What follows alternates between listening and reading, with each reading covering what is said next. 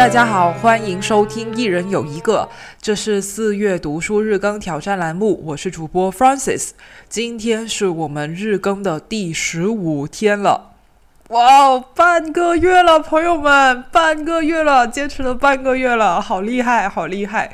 如果你也坚持听我的节目，一期不落天，听了十五天，我觉得你也很厉害。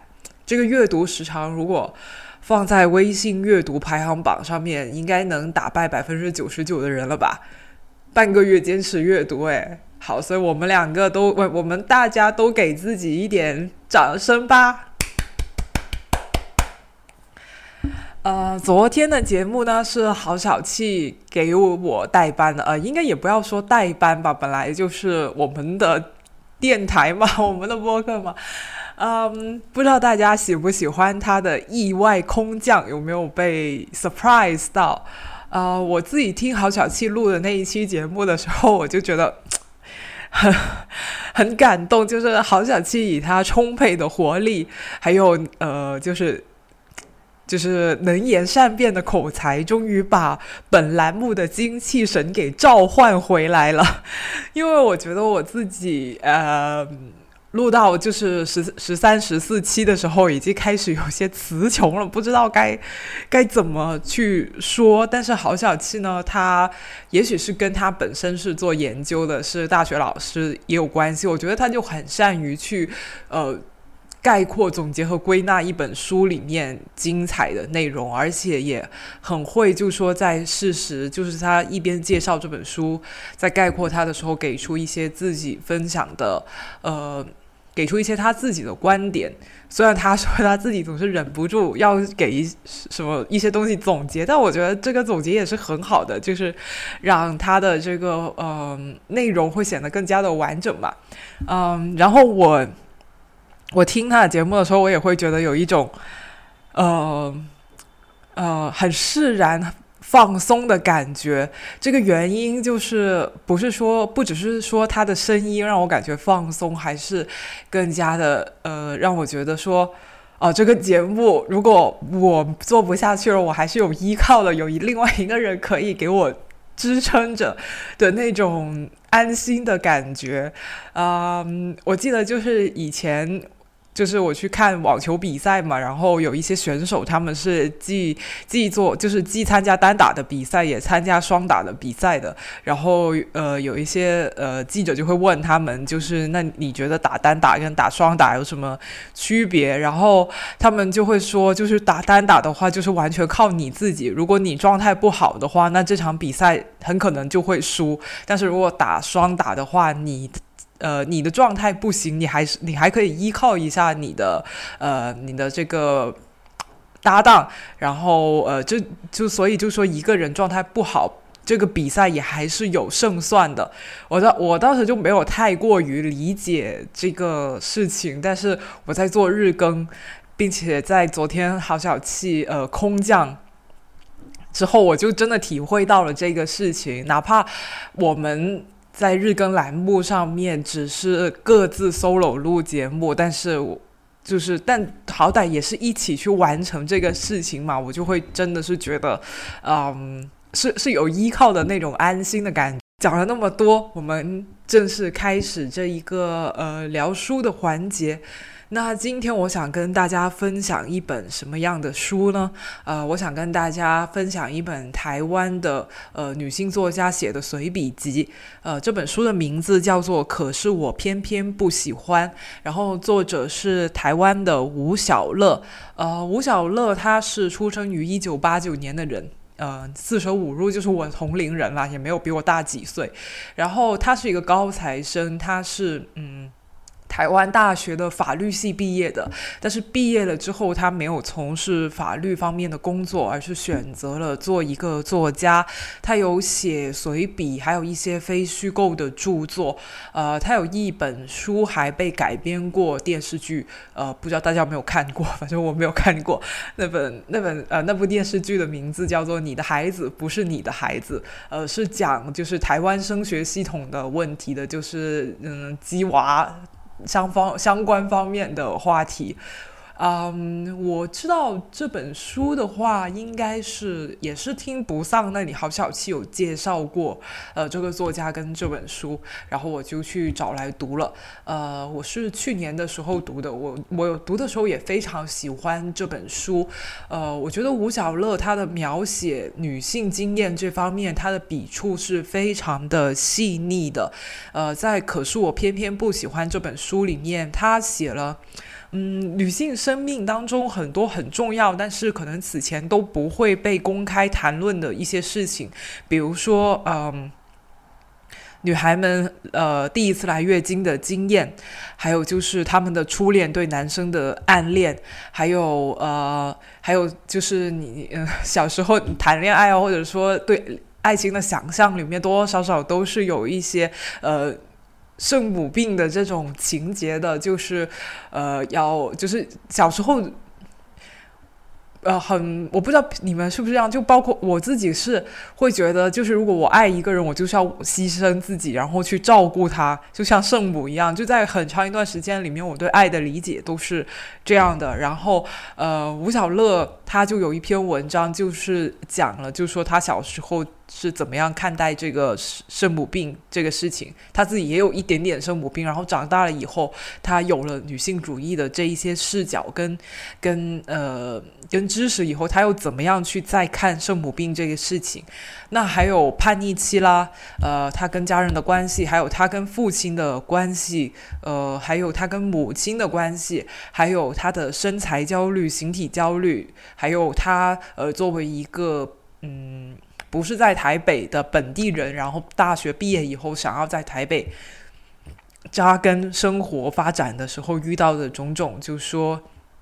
经济上面的，还有呃，就生存上面的压力跟困难，嗯，总而言之，我会觉得说，呃，这本书它。他讲的很多东西我都非常的有共鸣，而且也很贴近我的生活。然后他的嗯文笔又很好嘛，很细腻，像是那种很温柔的、很娓娓道来的，呃，不是以那种很激烈的呃的笔触去批判自己以前小时候青春时期犯过错的那种很很狠的笔触，他不是的，是很温柔的那种。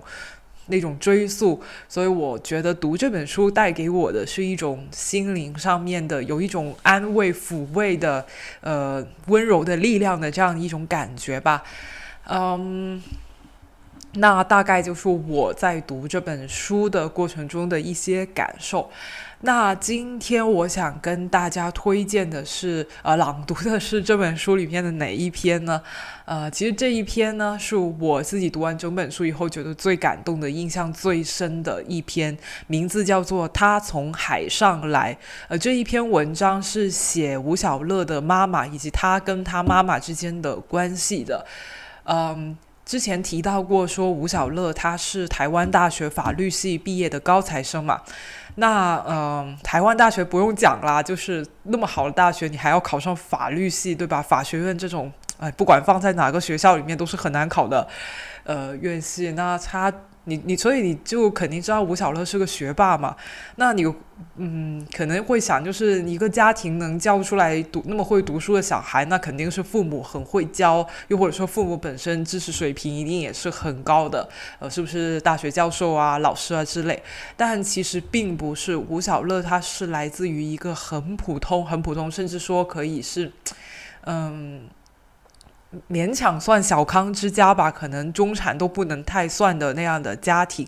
他的妈妈更是一个读完小学之后就辍学了，要打工去供养他的呃家庭跟他的弟弟妹妹的这样一位呃贫苦人家的长女，嗯。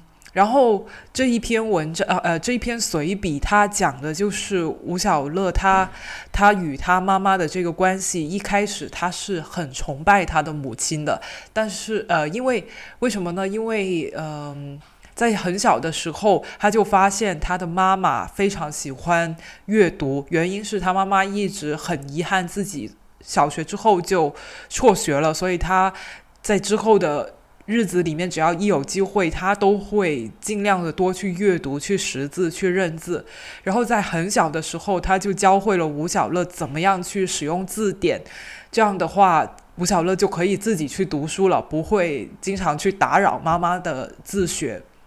那所以在小学的时候，他的这个学习能力是比同龄人要超出很多的，因为他会用字典嘛。但是随着他书读的越来越好，晋升到越来越好的学校，那他身边同学的这个阶层也会往上。题嘛，呃，他就发现身边有很多同学的家庭都是非常好的，父母是知识分子，是大学老师，然后可能从小就接受很好的英语教育，然后呢，他就突然发现自己在这些同学里面就。成绩或者说各方面表现都没有那么拔尖了，然后他意识到，之所以自己不如别人，就是因为其实很大的原因就是因为他的家庭不如别人的家庭，然后这个时候他就会回家去怨恨他的父母，就是特别是他的母亲，你只有小学的学历，所以你帮不了我什么，我都要靠我自己，嗯，然后然后但是又到又过了一段时间，等到他长大了，大学毕业了。更大的一些年纪以后，他就明白了，其实那一些，嗯，在很就是他之当年小时候很羡慕的那些呃家庭里面出来的小孩，他们其实并没有那么的快乐，因为他们的父母都是知识分子，然后。嗯，事业啊，各方面啊很成功，所以他们就会对孩子有很高很高的期待，所以那些小孩就是总是会觉得自己做不好，就是我我必须要青出于蓝，比我至少要跟父母一样好嘛，对吧？那那可能父母就希望你比我要更好，可是如果父母都已经是大学教授了，那那这个孩子得肩负多大的压力去超越他父母，或者说取得跟他父母比肩的成就呢？所以。相反，那些同学反而是羡慕像吴小乐那样，就是家庭对他没有太多的，呃，具体的这种那么功利的要求的。那这个这个，然后这又倒过来，就是让吴小乐去开始感激他的母亲给了他这种学习的自由，并且他的母亲一直都是一个，嗯。终生都虽然文化水平不高，但是终生都非常热爱学习的一个人。然后这一份热爱就是也是传递给了吴小乐。然后他就到长大成人以后才明白说，其实具体的教给你的，就父母传递给你的、传授给你的具体的知识不是最重要的，而这一份就是对学习的热情跟兴趣才是最重要的。也很喜欢他的。他对他母亲的描写就是，嗯。他母亲显然是一个时代的悲剧，也是一个男女不平等的社会下的一个悲剧嘛。他因因为贫穷要辍学，然后又因为是女孩子，家里面又觉得读书对你来说没有用的，你你还是赶紧工作，赶紧嫁人才是有最大的作用。但是尽管因为这些外部条件还有时代的局限，他妈妈一辈子都没有放弃过学习，而且也很重视他的子女的学习。他妈妈喜欢学习到什么样的地步呢？就是他在阅读的过程当中，他是不允许他的小孩过来打扰他的。如果吴小乐在读书的过程当中遇到了不认识的字，他跑过去问妈妈，而他妈妈也正好在读书的时候，他妈妈就会让吴小乐自己想办法解决，要么查字典，要么你就换一本简单一点的书，不要打扰妈妈。读书的时光，哦，就会觉得，嗯，这一个女性她为家庭、为家人牺牲了很多很多，让渡了很多很多的自我。但是关于学习、关于阅读这一点，她的梦想也是她人生最大的遗憾。这一点点小小的渴望，她是抓得很牢的。就在这一点上面，她坚守着她的自我，嗯，甚至。就是可以说，我觉得当他很努力的在读书的时候，那一刻，这个妈妈好像是自由的，她不再是任何人的女儿，不再是任何人的妈妈，她是一个喜欢读书的，为了自己去读书的这样一个人。嗯，我觉得这一点点坚守的自我，让我觉得这个人物闪闪发光。今天我要跟大家朗读的篇目是。他从海上来，他从海上来。我时常想起母亲，在外国的时候，在科隆的教堂，在巴塞罗那的大街上，在纽约的苏河区，我总会一个恍惚，想起在我那小小的家乡、小小的家，等待着我的小小的母亲。当我看着沉寂的天际线被建筑物啃得凹凸不平时，我拍下来传给他看，然后他问：“你平安吗？”母亲的学历止于小学，对于小时候的我而言，这是一个中性的陈述。有人的母亲是博士，而我的母亲只读到小学，在我眼中，就跟苹果有红色也有青色的。虽然红苹果较为多见，但也不能排除青苹果的可能性。老师按年发下家户调查的问卷，我总眉眼不眨地在父母的学历那一个栏位上勾选初中和小学。而随着我进入高中、大学，身旁的人对于这件事的反应也长出了层次：讶异、不解，带着一些好奇。尤其是差我一岁的弟弟，也紧追在我的脚步之后，进入了声誉颇好的升学高中就读。有些父母来跟父母亲请益，有些父母来跟母亲请益，想询问他是如何安排教育的。我跟弟弟又没有待过什么补习班，怎么那么会考试？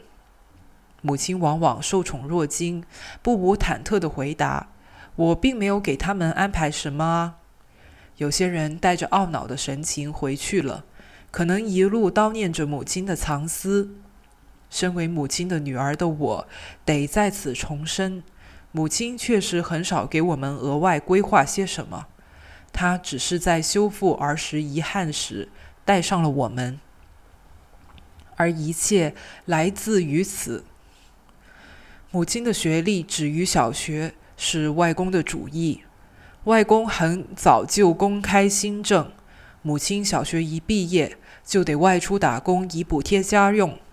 母亲的导师知道后，特别造访母亲的老家，试图说服外公让母亲继续升学。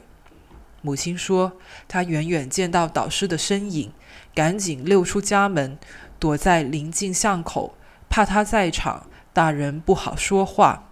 一边躲着，一边忍受胸腔内那急速搏动的焦躁。母亲拼命祈祷外公会回心转意，自己能够跟其他人一样，无忧无虑地坐在教室里，理所当然地学习。导师青着脸踏出母亲老家时，母亲心一沉。导师辩不过外公的执着。外公并不认为女儿坐在教室里握着铅笔、摇头晃脑的朗读课文能让他多买上一瓶酒，而在工厂的生产线上站着给鱼货分类能。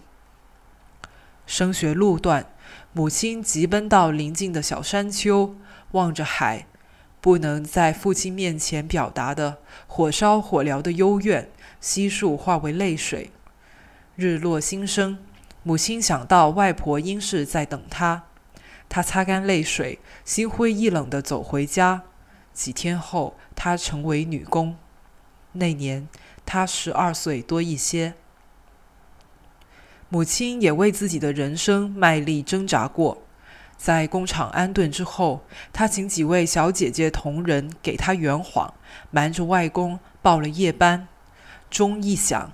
母亲奋力踩着别人暂借的破铁马，哐啷哐啷地去上课。平常浸泡在酒精中醉生梦死的外公，对于钱倒是很精明。没多久，外公算出母亲上乘的加班费有短缺，当下冲往工厂堵人。眼见纸包不住火，同仁们只得吐实，他读书去了。母亲下课返家，外公怒不可遏地把他抓来痛打一顿。母亲退了学之后几十年，他都没办法回到教室里头听上一个钟头的课程。很有可能，他整个人的一小部分也被彻底地拘留在那个挨揍的夜晚。母亲曾教我一个方法：如果很伤心，就对着海哭。想象痛苦随着海浪快速后退，离你远去。一个小时不够，听一整个下午。很多年之后，我踏上了澎湖，来到三十年前承担母亲眼泪的海，我才认识到，母亲说对了一半。对着海哭，并无法止付我们淌血剥落的知觉，只是让海涛取代了心声，只是不再留神倾听那发自内心深处的叹息。母亲很少讲她在成为母亲之前的事，纵然提及，也是草草带过，一副没什么好说的模样。我也是这几年才慢慢了解到母亲为什么必谈她的往事，过于苦涩，光是回忆，心就有似心就似有石子在磨。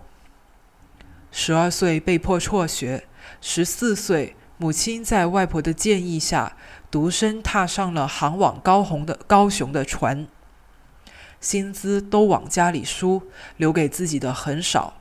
为了省钱，半年才回家一次。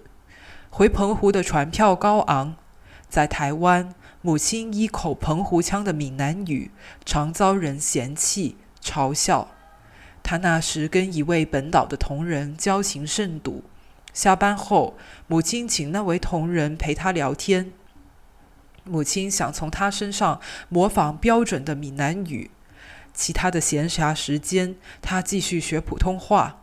工厂内的报纸是他的免费教材，报纸一下子就过时了。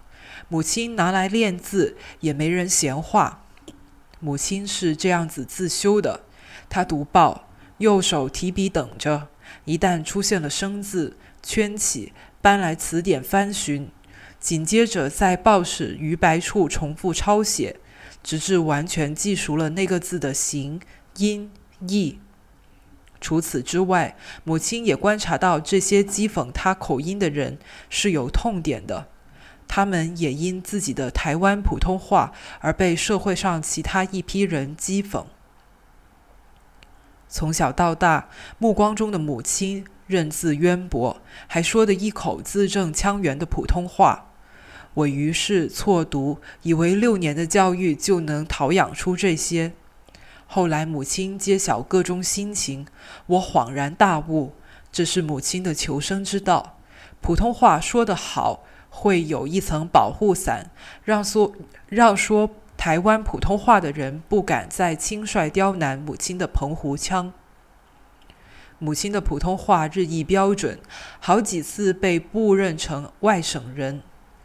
弱弱之间也许能相互抚慰，但他们更可能相互凌压。本岛的与离岛的，本省的与外省的，母亲无意识地调换着符码与象征，只想要配出一种命运，不要再被人霸凌了。也是在这阶段，养出母亲如瓜果般沉沉个性里那清爽的香气。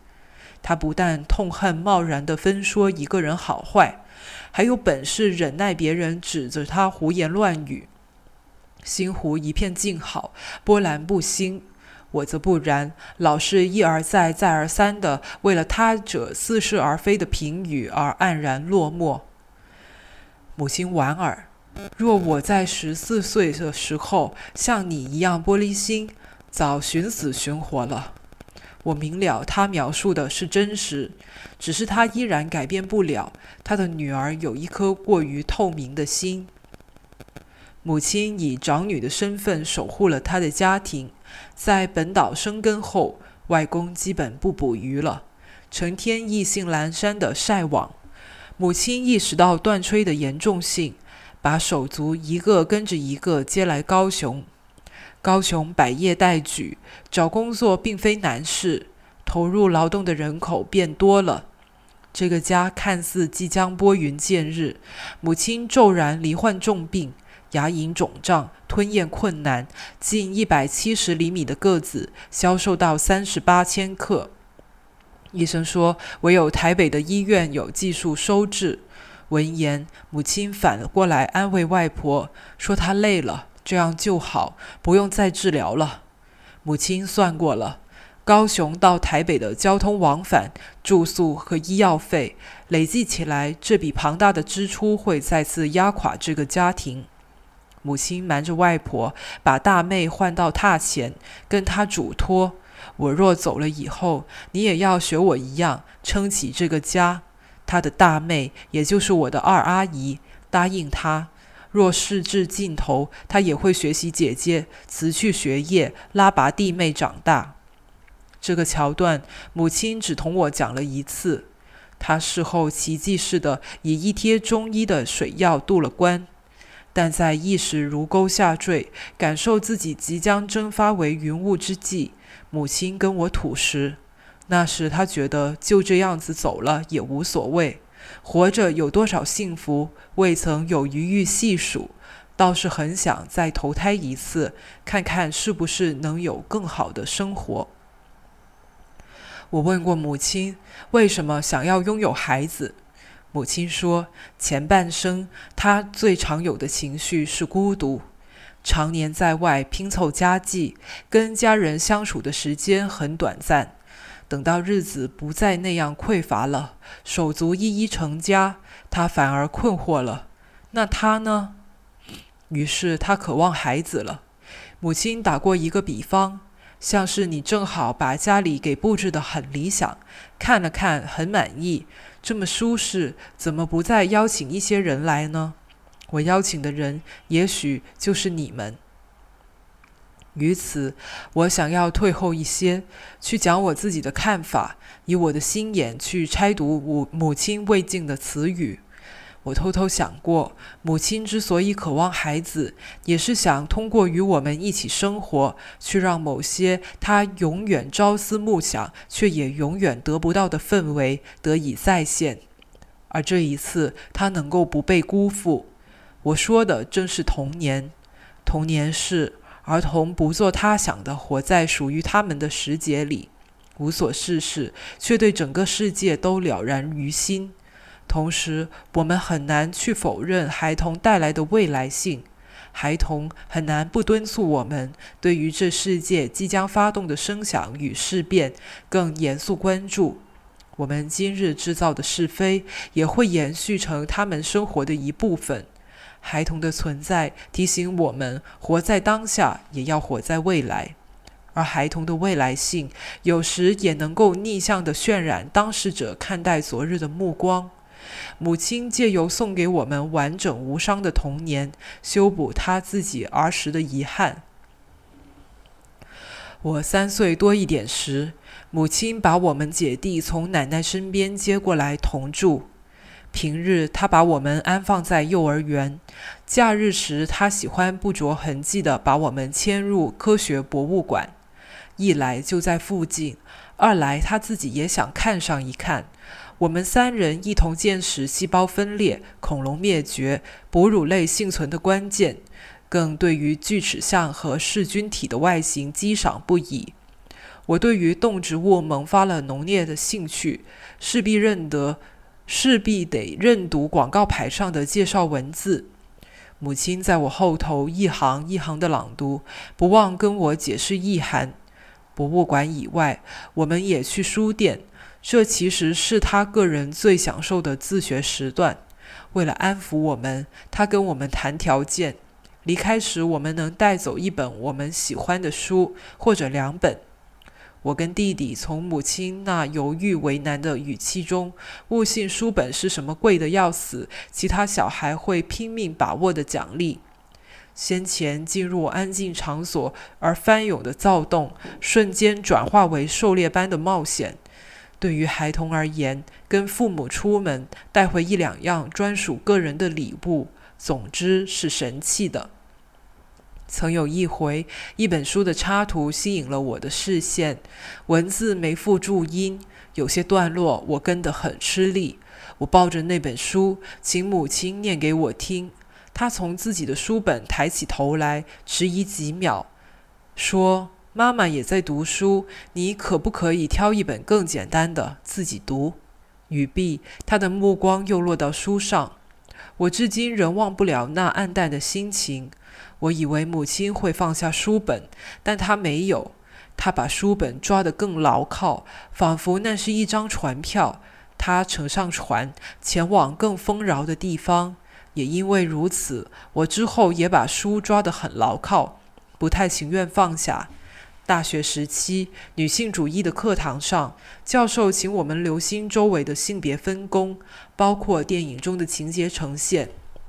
若孩童惊扰了父亲的工作，势必得有一位女性跳出来把孩子给带走。